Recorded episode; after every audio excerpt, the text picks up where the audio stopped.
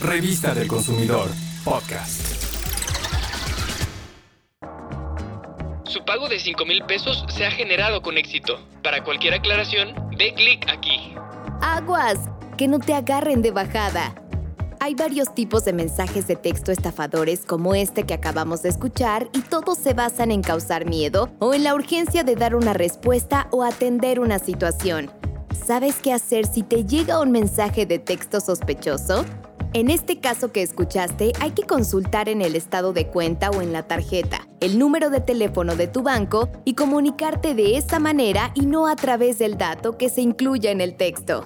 Aprende a identificar los mensajes sospechosos. Casi siempre provienen de un número desconocido o de algún contacto que inocentemente cayó en la trampa y reenvía el mensaje sin siquiera percatarse del objetivo malicioso del mensaje que comparte. Escuchemos otro ejemplo de estos mensajes estafadores. Felicidades, has sido ganador de una pantalla de 52 pulgadas. Para reclamar tu premio, llama a este número. También existen los mensajes que dicen que una marca quiere celebrar contigo su aniversario, que para ello te ha dado un premio y puedes escogerlo ingresando a tal link en menos de 10 minutos.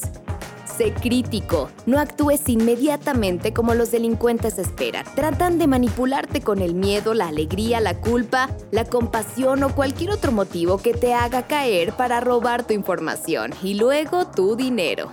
Esta práctica se llama smishing y son comunes en aplicaciones como WhatsApp, Telegram o llegan simplemente como SMS. Así que ya lo sabes, si se trata de algo de urgencia o inmediata respuesta, sospecha. No hagas clic en ligas, no descargues aplicaciones ni llames a un número desconocido para hacer la supuesta aclaración o aceptar un supuesto préstamo. Se trata solo de un gancho para defraudarte.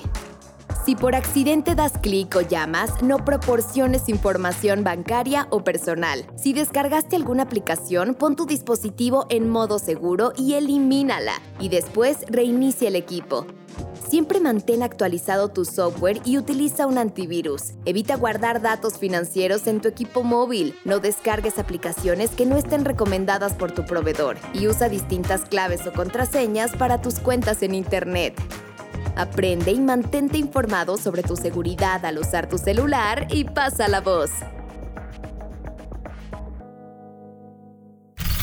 Revista del Consumidor, podcast.